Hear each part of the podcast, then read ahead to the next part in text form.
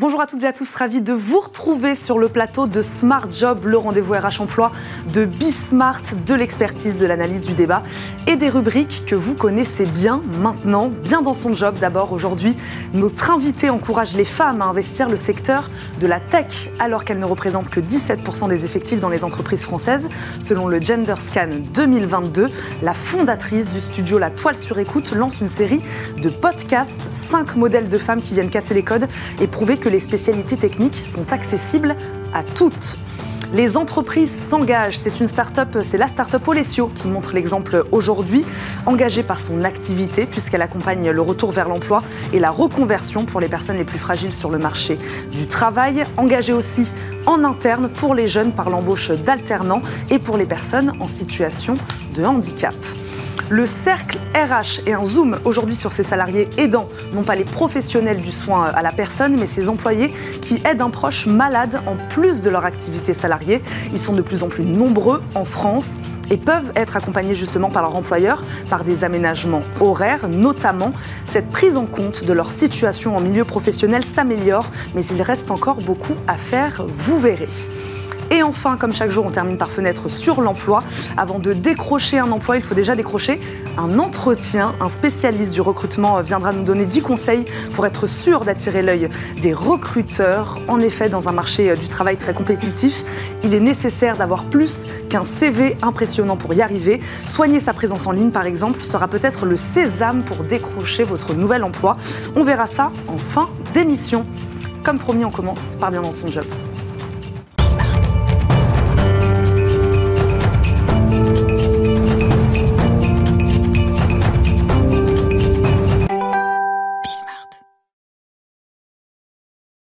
Les nuages ont du mal à se dissiper pour les femmes dans la tech. En 2020, elles ne représentaient que 17% des effectifs tech dans les entreprises françaises, selon l'étude Gender Scan 2022. Mieux que les 12% de 2018, mais pas de quoi crier victoire. C'est de ce constat que le studio La Toile sur écoute lance Power Angels, une série de podcasts pensés pour encourager davantage les femmes à se lancer dans des domaines dans lesquels elles n'iraient pas instinctivement et prouver qu'appréhender des spécialités techniques, c'est possible. On en parle justement avec la fondatrice fondatrice du studio de podcast, de podcast La Toile sur écoute. Pénélope Boeuf est notre invitée. Bonjour Pénélope. Bonjour Eva. Merci beaucoup de nous accompagner aujourd'hui sur le plateau de Smart Job. Le constat est clair, c'est ce que je disais, les femmes sont loin de faire la majorité dans le secteur de la tech. Mais qu'est-ce qui vous, vous a poussé à vous intéresser à ce sujet-là et à lancer donc cette série de podcasts? Moi, je suis une généraliste. Je suis euh, OK dans plein de domaines, mais je suis très bonne dans rien, et du coup, je suis un peu mauvaise dans tout. et je suis assez admirative de ces femmes qui sont focus dans un domaine, qui sont des vraies expertes. Et donc, euh, un jour, je me suis levée en me disant, mais pourquoi est-ce qu'on ne mettrait pas en, en valeur euh, un coup de projecteur sur ces femmes-là?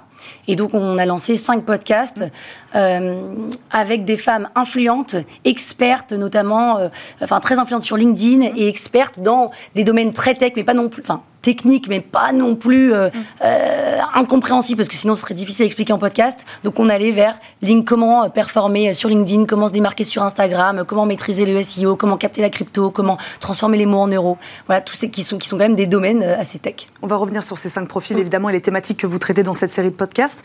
vous parliez, vous disiez, je suis une généraliste. Mm. Quels sont les sujets habituellement traités sur, sur la toile sur écoute? Alors, rien à voir. Moi, c'est la première fois qu'on lance des, des podcasts business. Nous, c'est plutôt des fictions, de l'autofiction des portraits. On est plutôt dans le lifestyle divertissement.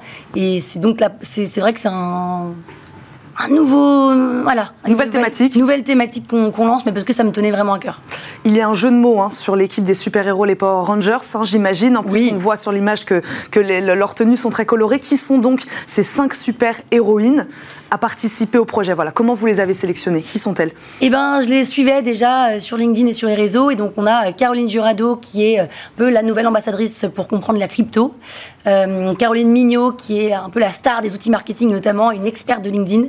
On a Nina Ramen, qui est aussi une star, je dis star parce que c'est un peu, un peu des stars dans leur domaine, du copywriting. Elle, explique comment est-ce qu'on transforme les mots en euros. Ensuite, on a Aurélie Moulin, qui a écrit le livre Le guide d'Instagram aux éditions Erol, qui nous explique comment se démarquer sur Instagram. Et ensuite, on a Véronique Diong, qui nous explique comment, se, comment maîtriser le SEO. Elle a monté une agence dans le SEO. Et c'est cinq femmes formidables qui, donc, du coup, on a ces 70 épisodes de podcast. Mmh.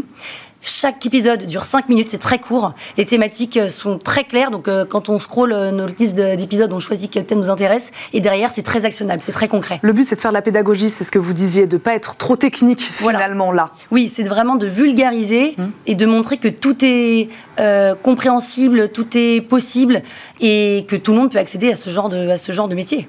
Ce sont les thématiques euh, choisies qui ont amené les profils ou à l'inverse, ce sont ces profils-là qui ont amené les thématiques. Est-ce que c'est avec elles que vous avez travaillé sur ces, sur ces sujets-là? Non, on a travaillé ça en interne à Toile sur écoute.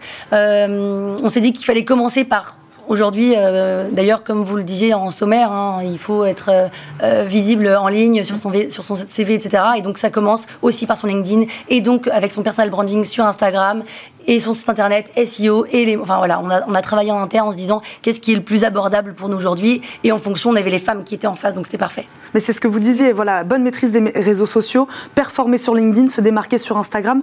Pourquoi elle est essentielle, cette bonne euh, gestion de ces réseaux sociaux euh, pour gérer justement sa carrière professionnelle, peut-être encore plus quand on est une femme Oui, parce que c'est du pur personal branding. Alors même si on est euh, salarié et pas entrepreneur, il faut avoir un personal branding parce que ça, ça, participe derrière à sa carrière. Et alors, euh, plus parce qu'on est une femme, je sais pas ça. Je pense que autant un homme qu'une femme doit bosser sa, marque personnelle sur les réseaux, euh, mais c'est euh, hyper important euh, parce que ça permet de définir et de définir son ADN au grand public. Est-ce que vous croyez au rôle modèle, comme on dit, pour créer des vocations? C'est un peu ça. Là, vous mettez en avant cinq femmes qui ont réussi. Est-ce qu'au-delà de, de, faire de la pédagogie sur des sujets qui sont importants, vous espérez aussi peut-être créer des vocations et montrer à des jeunes femmes que oui, bah voilà, là c'est possible? Bien sûr. Et d'ailleurs, il y a une étude de McKinsey qui est sortie en en 2018 Women Matter, mmh. qui explique que justement euh, euh, la mixité est un, est un levier, de, levier de performance pour les entreprises et, que justement, euh, pourquoi est-ce que les femmes ne vont pas dans ces secteurs-là? Parce qu'elles n'ont pas de rôle modèle. Mmh. Et donc là, justement, en prenant, on aurait pu choisir des femmes un peu plus expérimentées, mmh. plus très connues dans le monde de l'entrepreneuriat, etc. Mais j'ai justement pas voulu les, prendre parce qu'elles ont potentiellement déjà des rôles modèles pour certains. Là, c'est vraiment des jeunes, elles ont entre 27 et 33 ans et j'espère qu'elles vont inspirer. En tout cas, moi, elles m'inspirent. Vous pensez que ça peut avoir un impact réel? Ah ben, Je suis persuadée que les rôles modèles, en règle générale, d'ailleurs, sur tous les supports, tous les médias, euh, ont un impact. Est-ce qu'on n'a pas passé le cap tout de même de la sensibilisation? Sensibiliser au fait que les femmes peuvent atteindre certains postes, certains... Je pense qu'on n'aura jamais passé le cap de ça. Il faut continuer, continuer, continuer. Il y a encore énormément de travail à faire. Euh, justement, dans cette étude de McKinsey, on explique que seulement 31% euh, des membres des comités de direction dans les entreprises sont des femmes. C'est rien. Donc, il faut encore y aller. Et, et, ça peut aussi passer, ça n'a rien à voir, mais ça peut aussi passer par euh, des rôles de femmes directrices d'entreprise dans des films, dans des podcasts, dans des séries dans des BD, dans des livres. Il faut continuer à, à matraquer, quoi la cible de ces podcasts? Alors, franchement, c'est tout le monde. Euh, ça va de votre grand-mère qui veut apprendre Instagram euh, comment ça fonctionne, euh, aux salariés. Alors, c'est quand même le, cœur, c'est des freelances, des entrepreneurs, mm. des solopreneurs, mm. des salariés qui veulent monter en compétences. Et on pense que c'est pour les débutants, et en fait, pas du tout. moi, typiquement, j'ai l'impression que je maîtrisais LinkedIn. Et une fois que j'ai contacté ces filles, je me suis rendu compte que j'y connaissais rien, parce que ça, ça repart de la base, en fait. Et en fait, il n'y a jamais on, peut faire des formations, mais on ne prend pas de cours de LinkedIn, d'Instagram, de SEO. Et en fait, là, on reprend à la base comment se créer un compte jusqu'à comment euh, euh, gagner, comment créer de l'engagement. et, honnêtement, allez-y, qui que vous soyez, même si vous pensez que vous êtes un cadre de ces réseaux sociaux ou du SEO ou du copywriting, écoutez parce que ça vaut le coup. C'est bien de reprendre les bases. Vous avez déjà des retours d'auditrices sur ces podcasts ah ben on a D'auditeurs ou d'auditrices On a d'auditeurs, donc on a, on, a, on fait une moyenne de 3000 écoutes par jour par podcast, ce qui est bien, on l'a lancé il y a 5 jours. Mhm. Et euh, les, les auditeurs et les auditrices, hein, parce qu'en fait, étonnamment, moi je pensais que ça allait être une cible de femmes qui allait écouter, et eh ben pas que. Donc c'est assez génial ça, parce que ça veut dire que des femmes peuvent dispenser et des hommes écoutent. Et, euh, tout le monde est ravi, tout le monde dit que c'est hyper actionnable et que c'est génial. Et en fait, on, diffuse un épisode par jour et non pas 70 épisodes d'un mm. coup. Et donc ils attendent tous les jours le prochain épisode. Merci beaucoup Pénélope Boeuf d'avoir été avec nous, d'avoir répondu à nos questions, de nous avoir présenté cette série de podcasts Power Angels. Je le dis avec l'accent euh, anglais. Je rappelle que vous êtes la fondatrice du studio de podcast La Toile sur écoute. Merci beaucoup d'avoir été avec nous. Tout de suite, une entreprise qui s'engage dans Smart Job.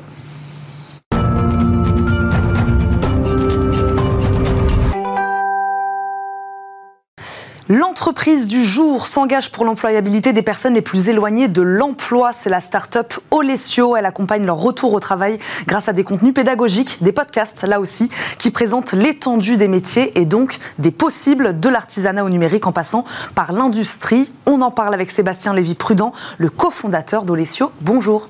Bonjour Eva. Bienvenue dans Smart Job. Merci beaucoup de nous accompagner. Quand et comment est née la plateforme Olesio? Euh, alors, elle, est, elle a été lancée il y a un an en version bêta, et puis il y a six mois euh, plus, euh, plus concrètement. Donc, toute jeune plateforme. Exactement, et comme vous le rappeliez, l'idée c'est de motiver ou remotiver des personnes en orientation ou en reconversion, mhm. et puis ensuite de les mettre en relation avec des personnes qui les aideront à concrétiser leurs projets.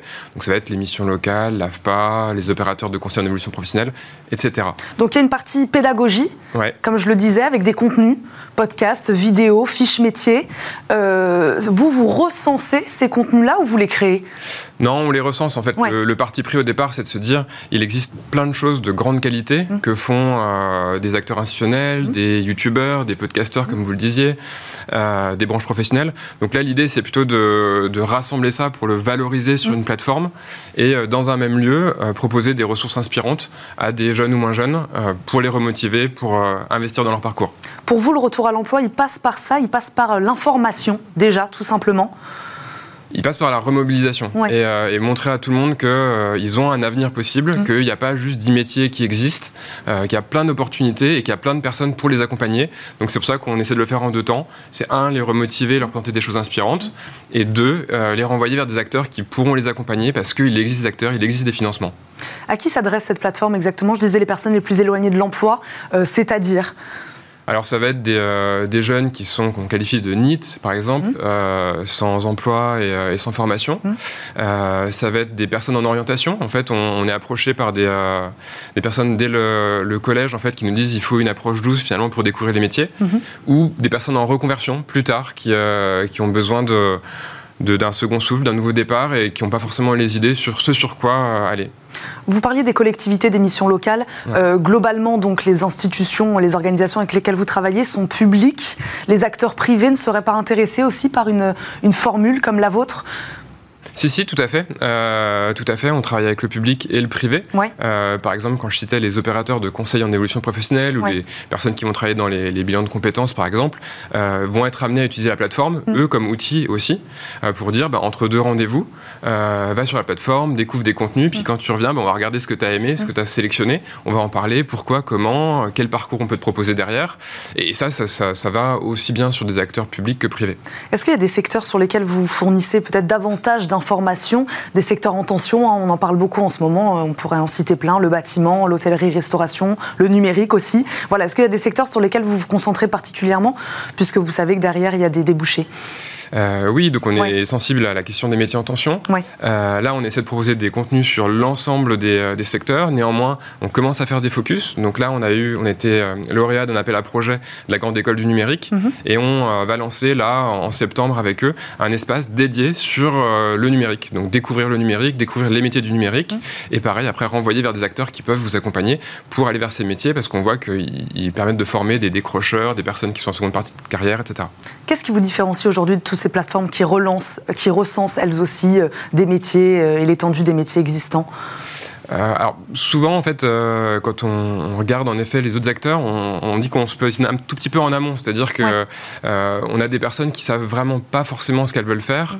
et l'idée, je pense, c'est de leur montrer, par exemple, une vidéo sur le hacking, et derrière de leur dire, bah, tiens, t'as aimé ça, peut-être que les métiers de la cybersécurité, ça peut t'intéresser, les formations aussi, et pour aller plus loin, bah, justement, va voir d'autres acteurs mm. qui vont être spécialisés, qui vont pouvoir t'accompagner, mais finalement cette première brique de, de découverte, de remobilisation, de motivation motivation, bah, on essaie de jouer cette zone tampon. En interne aussi, vous vous engagez sur la formation et l'éducation en embauchant notamment des alternants. C'est ce, que, ce que je disais. Tout à fait. Donc, euh, on essaie, euh, alors, notamment dans le cadre en effet des entreprises s'engagent de, travailler avec les jeunes sur plusieurs euh, aspects. On recrute des alternants, des stagiaires, des gens en césure également, qui viennent d'ailleurs pas forcément de, l'Île-de-France, mmh. mais on essaie de favoriser finalement par le télétravail et autres leur, leur intégration. On travaille aussi pour les jeunes sur l'initiative Immersion Facilité, mmh. que nous, on a trouvé vraiment génial, parce que finalement, ça nous permet aussi de toucher des publics qui, peut-être par autocensure ou par méconnaissance, se rapprochent pas de nous. Mmh. Et, là, ils, ils, sont mis en contact directement avec nous, ils viennent découvrir les métiers pendant un jour, plusieurs jours. Et, et, ça motive autant ces jeunes-là que l'équipe en interne qui, euh, bah, voilà, qui a à cœur de présenter ce qu'ils font et d'aider quelqu'un qu'ils n'auraient pas pu aider sinon. Pourquoi c'est important pour vous cette cohérence euh, euh, Je le disais, je faisais un peu le lien tout à l'heure entre votre activité justement et puis aussi votre engagement en interne. C'est important d'être cohérent aussi. Oui, alors je pense que c'est important dans la vie de manière générale d'être aligné et, et, puis en effet d'essayer d'avoir une, une, continuité entre ce que propose la plateforme mm. et ce qu'on essaie de faire. Par ailleurs, ça permet aussi de se rendre compte de certaines difficultés. Euh, on va peut-être en parler, mais par exemple sur le sujet du handicap, entre finalement vouloir s'engager et rentrer dans la démarche et se rendre compte d'un certain nombre de complexités, euh, bah, c'est différent. Et du coup, derrière, ça permet de proposer des outils et des actions qui sont plus adaptés aussi. Très très vite sur le, les personnes en situation de handicap, comment vous vous engagez là-dessus? Il nous reste quelques secondes. Ouais, alors euh, il y a plusieurs, euh, plusieurs voies. On a déménagé pour avoir des locaux accessibles et on participe à des salons type Duo Day. On sensibilise avec des outils type activateur de progrès les internes. Et puis on informe sur la plateforme en développant l'accessibilité. Et puis en travaillant avec le monde de l'éducation. Euh, et notamment avec un groupement d'écoles qui s'appelle le CEREN, mmh. sur les jeunes qui ont des troubles 10. Euh, et, donc, on essaie de faire la passerelle entre l'éducation et, le monde de l'emploi. Merci beaucoup Sébastien Lévy-Prudent d'avoir répondu à nos questions aujourd'hui. Je le rappelle, vous êtes le cofondateur d'Olesio. Merci beaucoup d'être venu nous parler de cette plateforme et de vos engagements aujourd'hui. Merci eh beaucoup. On marque une courte pause et on se retrouve tout de suite dans le cercle RH. On fera le point, je le disais, avec nos invités sur l'accompagnement des aidants en France, ces personnes qui accompagnent un proche en perte d'autonomie. À tout de suite.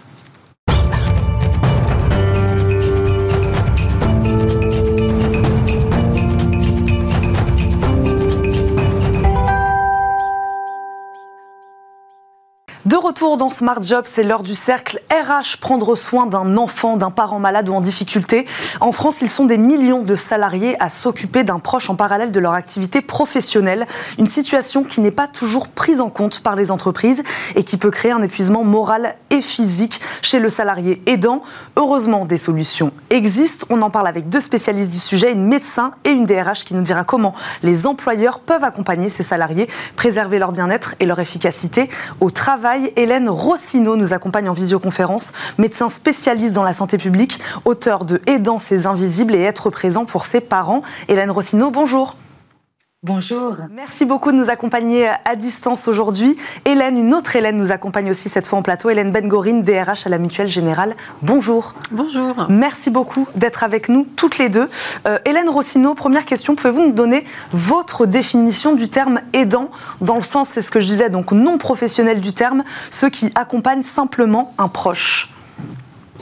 Alors, le, terme aidant est très large, puisque être aidant, c'est être présent de manière régulière ou quotidienne auprès d'un parent âgé, d'un conjoint malade, d'un enfant handicapé ou avec une maladie chronique. Donc, c'est globalement cette présence très régulière euh, auprès d'un proche qui en a besoin.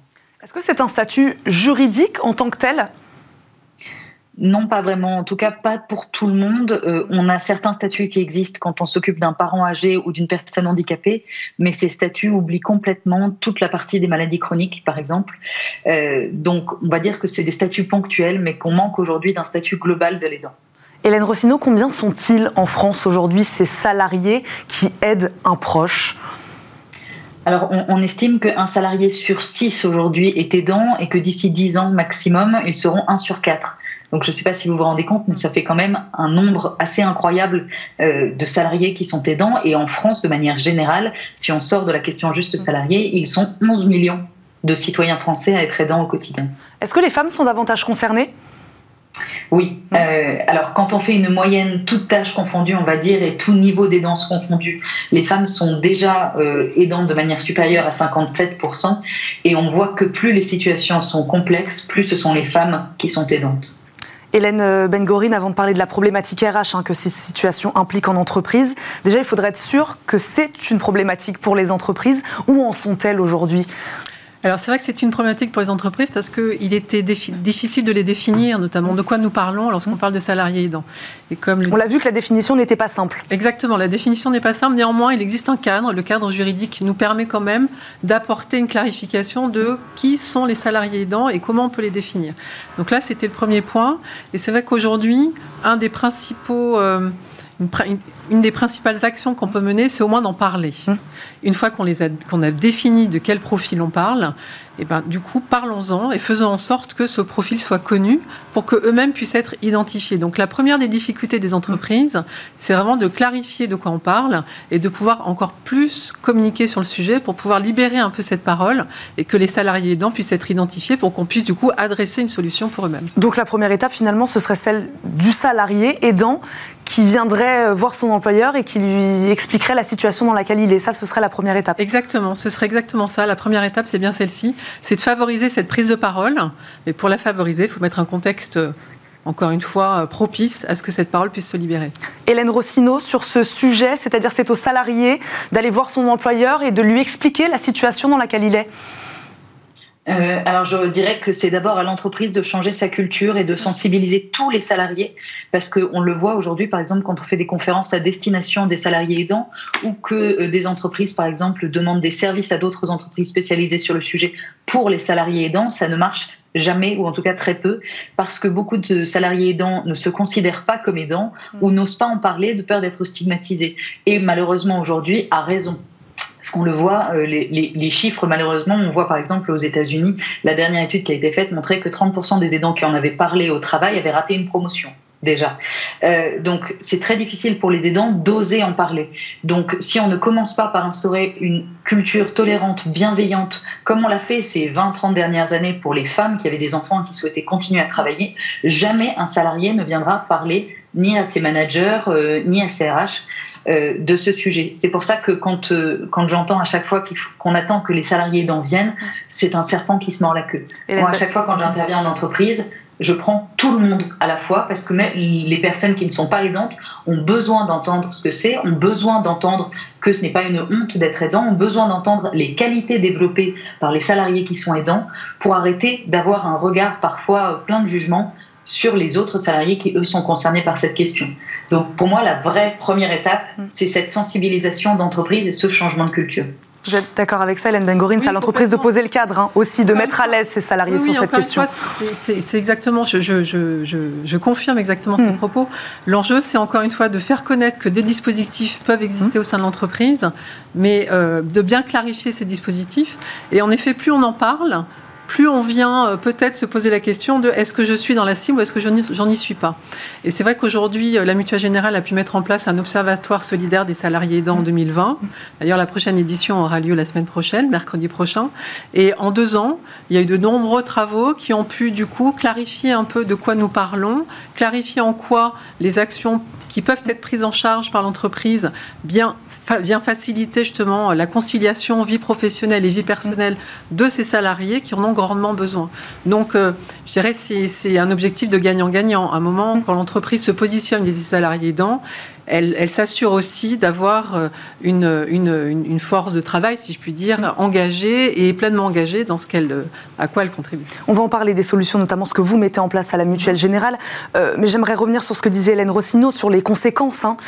certains salariés sont discriminés, c'est ce qu'elle disait, stigmatisés dans les entreprises. vous, vous avez déjà été confronté à ça. Voilà, ça peut être ça aussi, de ne pas prendre en compte ces salariés-là et leur situation. Ça peut amener à des situations de discrimination, de stigmatisation. Alors malheureusement, je dirais que euh, ça peut exister parce que justement parfois on n'en parle pas suffisamment. Euh, et je pense que l'enjeu d'une DRH et d'une direction générale, c'est justement de poser le sujet encore une fois et de dire que tout le monde peut être confronté à la problématique, malheureusement, à un moment dans son parcours de vie, son parcours professionnel, et qu'à un moment ou à un autre, l'entreprise, elle doit se positionner par rapport à ça. Euh, c'est comme tout sujet de discrimination. Mmh. Euh, c'est clairement euh, euh, quelque chose, c'est la ligne rouge à ne pas franchir. Mmh. Et il faut avoir un discours très très clair concernant ces sujets de discrimination, quels qu'ils soient d'ailleurs. Et je pense qu'aujourd'hui, toutes les entreprises ont ça en tête. Après, euh, reste à chacun de regarder, voir, voir comment il gère la situation. Mais en tout cas, au sein de la mutuelle générale, le discours est clairement établi. On, on met beaucoup de plans d'action au travers de cet observatoire pour solutionner des problématiques qui hier n'étaient pas connues. Il faut bien s'en rendre compte. Grâce à cet observatoire, on arrive enfin à dire de quoi nous parlons et mmh. comment l'entreprise peut gérer cette situation-là. Donc, on progresse petit à petit. Et un des enjeux, c'est comme le disait Hélène, c'est d'acculturer l'ensemble de la population au sein de l'entreprise pour qu'elle soit bienveillante au regard de ses salariés qui, j'espère, sont dans situation temporaire. Parce que le salarié aidant, il peut être dans une situation temporaire. Et encore une fois, tout le monde peut être confronté à un moment ou à un autre dans sa vie professionnelle. Hélène Rossino, euh, sur cette question où toutes les entreprises aujourd'hui ont pris en compte cette, cette problématique, pas vraiment selon vous? Euh, pour moi, on est loin d'y être. On a effectivement des entreprises, euh, comme le disait Madame, qui ont vraiment pris euh, le problème en main, en tout cas qui s'y intéressent. Mais malheureusement, quand je, discute avec des aidants au quotidien, euh, nombre sont ceux qui, qui m'expliquent que c'est difficile pour eux même de réussir à prendre cinq minutes à un moment quand ils en ont besoin. Cinq minutes pour régler un problème, cinq minutes pour appeler un médecin, cinq minutes pour fixer un rendez-vous, par exemple, pour un parent qui ne va pas bien. rien que ces cinq minutes qui peuvent arriver, malheureusement, ce besoin peut arriver même au milieu d'une réunion. Euh, tout le monde les regarde de travers quand ça arrive.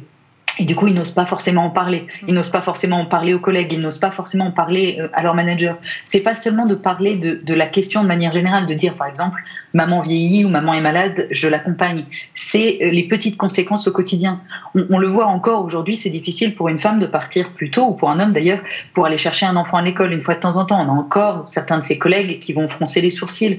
Mais quand vous demandez à partir un peu plus tôt pour accompagner votre maman chez le médecin, je peux vous dire que les collègues, ils font plus que froncer les sourcils. Ça va parler derrière. Parce que la culture d'entreprise, peut-être que les cadres et le management commencent à en parler, mais on n'est pas du tout arrivé encore à ce que ce soit quelque chose de normal euh, pour tous les salariés. Donc c'est quelque chose de très pesant. Pour beaucoup, du coup, comme on n'ose pas en parler, eh ben, on subit. On passe par exemple la nuit aux urgences à avoir accompagné son parent, son conjoint, etc. On va directement en réunion à 8h ou à 9h, on n'en parle pas et on, commence à se fatiguer. Euh, on accumule les petites tâches et en plus on n'a pas de soutien si on n'en parle pas au travail. Donc pour moi, c'est pas parce qu'on a des mesures qui ont été mises en place au niveau vraiment de, la direction et, de l'encadrement que ça veut dire que c'est infusé correctement dans l'entreprise. D'ailleurs, on le voit bien en Australie, la loi est allée beaucoup plus loin que, nous. Ils ont mis en place il y a quelques années ce qu'ils appellent le Fair Work Act, euh, qui disait que quand les aidants en avaient besoin, ils pouvaient immédiatement demander un aménagement de leur temps de travail euh, en cas d'urgence pour pouvoir justement gérer la situation. Et les études qui sont arrivées derrière ont montré que si la culture d'entreprise n'avait pas complètement changé, et eh ben cette mesure était un échec complet parce que les gens n'osaient pas demander ces heures de peur justement d'être jugés. C'est pour ça que j'insiste autant sur l'importance de travailler sur cette culture d'entreprise et que ça descende bien partout. Ce n'est pas qu'un problème de direction, c'est très important que la direction se rende compte de ce qui se passe, c'est même la première des étapes. Mais derrière ça, il faut vraiment qu'on aille beaucoup plus loin et que tous les salariés accepte que c'est normal et qu'il n'y a pas de tabou, qu'il n'y a pas de honte à avoir. Hélène Rossino, sur les risques, on, a vu quelques chiffres s'afficher, peut-être qu'on les, qu'on les reverra. Euh, vous parliez d'épuisement moral, physique, on peut en arriver jusque-là. Euh, on parle beaucoup de charge mentale, évidemment, pour les femmes qui, qui ont déjà beaucoup entre vie professionnelle et vie personnelle. Euh, on peut arriver à des situations dramatiques?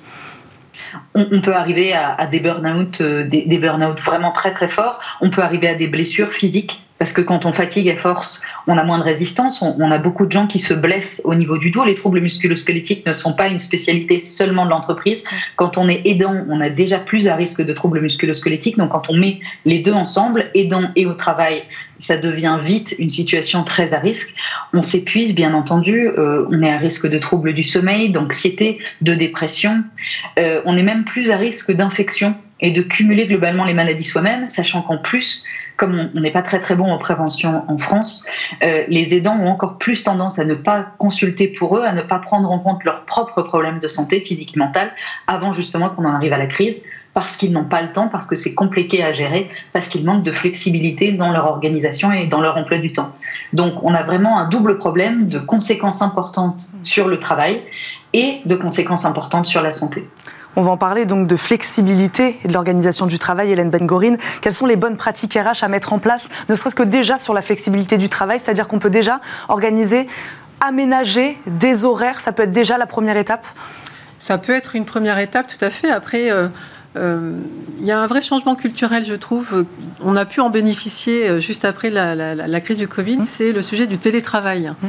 Euh, le travail à distance permet aussi de concilier une vie personnelle et une vie professionnelle et qui peut bénéficier justement à ses salariés aidants. il se trouve qu'à la Mutuelle Générale, on a mis en place un dispositif très audacieux qu'on a appelé l'Open Travail mmh. et qui offre la possibilité à nos 1900 collaborateurs de venir à minima 4 jours de présence sur site par mois. Donc 4 jours de présence mhm. sur site par mois, ça veut dire un temps de vie personnelle et professionnelle un peu sanctuarisé et qui permet du coup, notamment les salariés aidants que nous avons au sein de l'entreprise et qu'on a identifié, nous le mhm. disent clairement, euh, que grâce à l'open travail, ils ont pu en effet concilier ces fameux temps parfois dont on pour appeler l'hôpital pour appeler l'hôpital pour prendre rendez-vous là mm. aujourd'hui c'est complètement faisable donc il peut y avoir des astuces en mm. effet d'organisation de temps de travail mais je trouve que la première solution qu'on pourrait euh, trouver bénéfique c'est bien le, sujet du télétravail. Ensuite, il y a d'autres solutions. C'est-à-dire que, comme je disais préalablement, on met en place un discours parce que l'entreprise prend parti mm. aussi au travers des messages qu'elle adresse à ses salariés. Et donc, lorsqu'on met une assistante sociale qui est formée au sujet des salariés aidants, lorsqu'on met en place un guide des salariés aidants à disposition de l'ensemble des salariés, lorsqu'on forme nos RH aux situations de salariés aidants, on met un contexte favorable pour que le discours puisse être mis en place. Mais c'est clair que ça ne suffit pas. L'autre point, on a mis en place, dans le cadre de notre dernier accord QVCT, des CESU pour les proches aidants. Donc là, l'ambition, c'est de favoriser avec une partie financière euh, portée par l'entreprise la prise en charge de chèques emploi-service universel pour aider nos salariés aidants à mener euh, des activités qui, qui, étaient hier exclusivement à leur charge. Euh, donc des astuces qui permettent quand même d'assurer du temps donc des aides financières, hein, des très aides financières, tout à fait. Des astuces qui permettent d'assurer du temps, d'assurer de la disponibilité et d'assurer de l'argent aussi, parce que parfois il faut soutenir aussi la dimension financière. Hélène Rossino, sur ces solutions-là, mises en place euh, entre autres à la Mutuelle Générale, euh, peut-être d'ailleurs plus facile à mettre en place dans des grandes structures des fois que dans des, que dans des plus petites. Euh, voilà, aménagement du temps de travail, télétravail, aide financière, ça c'est le panel aujourd'hui de, de solutions ou d'outils disponibles auprès des entreprises alors tout à fait, ce sont de très bonnes mesures et, je vous félicite d'ailleurs, Madame, de les avoir mis en place euh, parce que vous êtes très avancée sur le sujet. Beaucoup d'entreprises sont très loin d'en être là. On peut aussi imaginer, par exemple, euh, un réseau euh, de ce qu'on appelle des pères aidants, des salariés qui sont déjà passés par là et qui ont envie d'épauler mmh. des salariés qui, eux, sont en train de traverser cette épreuve. Ça peut bien fonctionner, ça fonctionne bien en particulier en Angleterre. un petit bémol juste sur le télétravail, il a effectivement cet avantage d'être déjà beaucoup moins stigmatisé depuis le Covid euh, et de permettre de passer justement ces coups de fil, etc. Euh, mais quand on est dans des situations complexes, c'est-à-dire quand on a le patient chez soi, par exemple, c'est un peu comme pendant le Covid, les gens qui ont découvert que garder des enfants, c'était un job aussi, et que c'est extrêmement compliqué de télétravailler avec des enfants en bas âge euh, dans la maison. Ça peut être très difficile d'avoir son proche chez soi, de s'en occuper en même temps qu'on travaille. Parce que ça dépend aussi du niveau de dépendance du proche mais c'est quand même quelque chose à garder en tête. Le, travail est un, le télétravail est un très bon outil, mais parfois il ne fait pas tout. La flexibilité dans le télétravail est aussi importante. Et, parfois on a tendance à confondre les deux en se disant que le salarié étant en télétravail, ça y est, c'est bon, le problème est réglé, euh, il se débrouille avec, chez, avec son domicile puisqu'il est dans son domicile. Mais parfois, euh, on a aussi besoin de pouvoir s'occuper du proche et d'avoir quelques moments dédiés dans la journée qui seront sur les heures de travail quand on est en télétravail. Donc c'est pour ça que c'est important de, former les managers parce que si on a du micromanagement et que toutes les heures, euh, toutes les deux heures, euh, etc., le manager demande alors vous avez fait quoi, vous en êtes où, etc., le salarié ne se sentira jamais libre de jongler et par exemple d'aller donner un coup de main à son parent âgé qui peut être dans une autre pièce de l'appartement. Donc c'est important ça à garder en tête. Mais en tout cas, ce déjà c'est déjà un très bon début euh, ce que propose Madame. Nous, ce qu'on a tendance à faire en général quand je fais des conférences, c'est que chaque entreprise en fait a ses besoins et chaque salarié aidant a des besoins assez particuliers. C'est très difficile euh, de faire une liste pour tout le monde c'est du cas par cas. C'est du cas par cas, c'est ça, Hélène Rossino. Il faut, ouais, ouais. Chaque situation, chaque situation est différente. Euh, il nous reste quelques secondes, Hélène Bengorine. Euh, j'aimerais vous donc qui mettez en place ces solutions-là, ces outils euh, dans votre entreprise. en fait, c'est ce que vous disiez tout à l'heure. Il y a ce côté gagnant-gagnant, c'est-à-dire que le salarié y gagne, vous y gagnez aussi, puisqu'il est question évidemment du bien-être et donc derrière d'efficacité et de productivité. Est-ce que, voilà, vous concrètement, vous voyez les, les effets, le résultat de cette, de cette politique-là. Euh, et vous voyez que ces salariés-là sont en effet plus efficaces quand ces solutions-là sont mises en place. Il y a un critère que tous les DRH ont en tête, c'est le taux d'absentéisme. Hum. Et je peux vous dire qu'avec les mesures que nous mettons, le taux d'absentéisme a chuté. Alors, pas exclusivement pour les salariés hum. hein, mais mais aujourd'hui, on est à deux fois moins d'absentéisme que l'année dernière, qu'avec les années précédentes, et on est à moins de 3%. Donc quand on rend plus flexible le travail, derrière, les salariés sont, répondent présents. Tout à fait. Merci beaucoup à toutes les deux d'avoir répondu à nos questions aujourd'hui, euh, d'avoir fait l'éclairage et d'avoir mis en lumière ce sujet. Euh, Hélène Rossino, je le rappelle, vous êtes médecin spécialiste dans la santé publique, auteur de Aidant ses invisibles et être présent pour ses parents. Hélène Bengorin, DRH à la Mutuelle Générale. Merci beaucoup à toutes les deux d'avoir répondu à nos questions. Tout de suite, et comme chaque jour, on termine cette émission par Fenêtre sur l'emploi.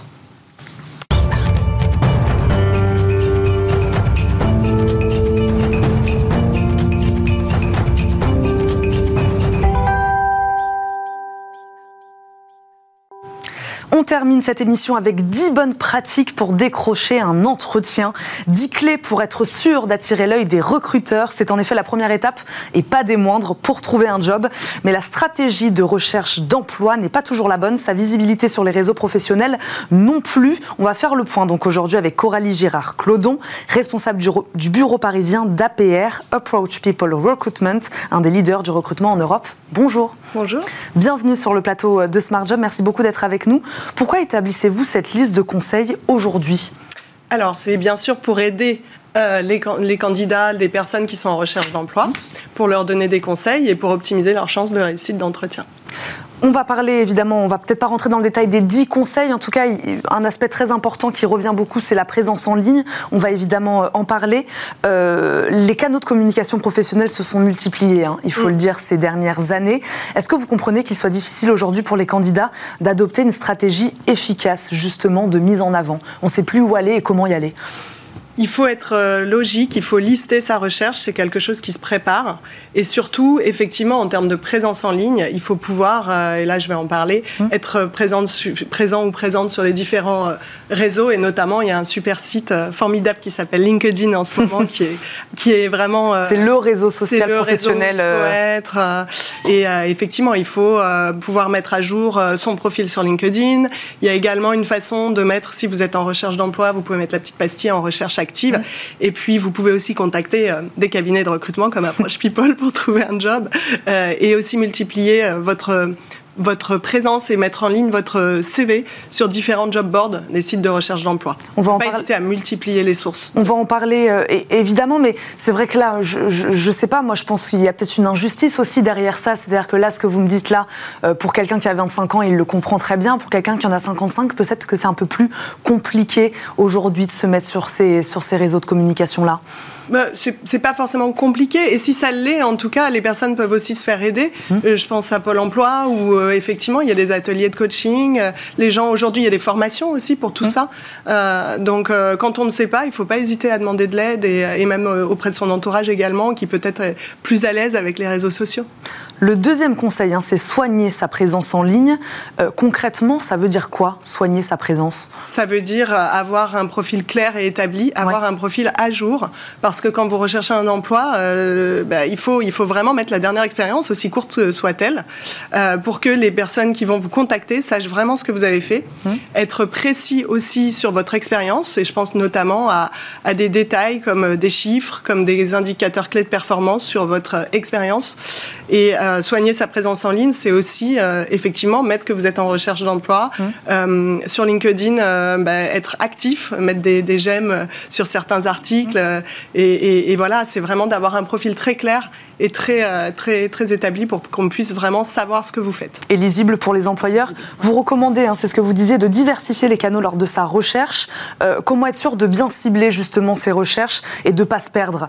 Si on diversifie, le risque est peut-être aussi de se perdre à un moment. Il y a différents sites adaptés mmh. et spécialisés. Si vous êtes dans l'IT et le digital, vous allez aller vers, euh, vers des sites plus spécialisés. Pareil, si vous êtes dans la comptabilité ou dans les ressources humaines. Mmh. Euh, après, euh, je pense qu'il faut. L'essentiel, c'est quand même d'être en ligne et c'est pas tellement finalement d'aller vers quelque chose de très spécialisé, mais plutôt mmh. d'être visible. Et plus vous allez être visible, et plus les employeurs vont vous contacter. Donc il faut vraiment être en ligne un petit peu partout et, et, attendre aussi de voir qui nous contacte pour les opportunités. Dans ces conseils-là, ces dix conseils que vous nous donnez, vous mentionnez ni le CV ni la lettre de motivation. Est-ce que ces outils sont obsolètes? Euh, la lettre de motivation, effectivement, est moins utilisée.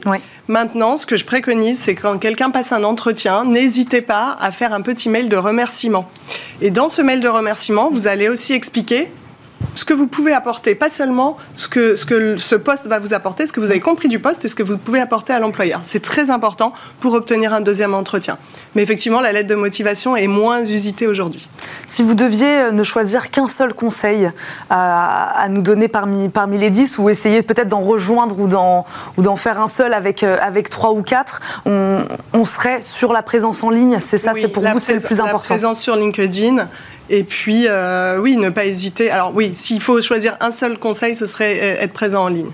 Effectivement. Dans la conjoncture actuelle, euh, avec un marché de l'emploi, on le sait, plus favorable hein, tout de même aux candidats, est-ce que c'est plus facile aujourd'hui de décrocher un, de décrocher un entretien? C'est plus facile en ce moment parce qu'effectivement, on est sur un marché de candidats. Donc, euh, en fonction de. Ben, le candidat est, plutôt euh, en situation de force. Mmh. Et euh, il ne faut pas hésiter, effectivement, quand vous êtes en poste et que vous êtes en recherche, vous allez être peut-être en situation aussi de force parce que vous êtes en poste. Et mmh. du coup, vous allez pouvoir mieux négocier. mais effectivement, le, le marché... Vous, vous le constatez? Ah oui, on le constate complètement. C'est compliqué. Les gens mmh. ont beaucoup d'entretiens en cours.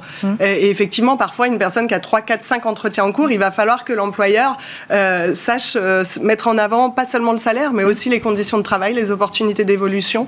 Euh, donc aujourd'hui, il faut, savoir être attractif quand on est une entreprise et qu'on veut vraiment attirer les talents. Le rapport de force est un peu inversé. Complètement. Euh, une fois l'entretien décroché, quels sont les indispensables pour bien le préparer? Voilà, il y a aussi des conseils là-dessus. C'est-à-dire que on donne des conseils pour décrocher l'entretien. Une fois que qu'on l'a décroché, il faut aussi se préparer. Il faut faire une veille sur le marché. Il faut faire une veille sur l'actualité de l'entreprise mm. et également ses produits. Si vous, je pense, je sais pas, un poste en marketing, il faut absolument savoir où on en est euh, sur le produit sur lequel on va travailler, euh, arriver chez, chez, un, chez un employeur et connaître un petit peu tout, tout le détail de son actualité, de son historique, euh, vraiment, et aussi avoir compris le poste, savoir le retranscrire quand on arrive, même si voilà l'employeur va vous expliquer le poste, il faut quand même l'avoir un petit peu compris parce qu'on peut vous poser cette mm. question qu'avez-vous compris du poste?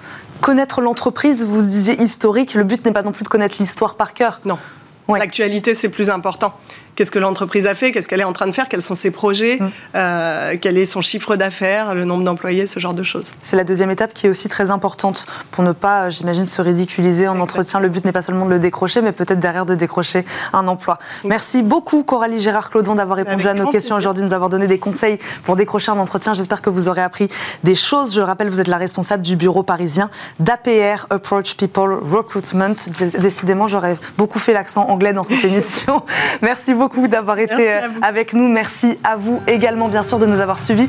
Merci à Nicolas Juchat qui m'a aidé à préparer euh, cette émission. Vous retrouverez bien sûr Arnaud Ardouin dans Smart Job à la présentation de ce rendez-vous dès demain. Euh, tout de suite, on se retrouve par contre dans Smart Éducation. Très bonne journée à tous sur Bismart et à très vite.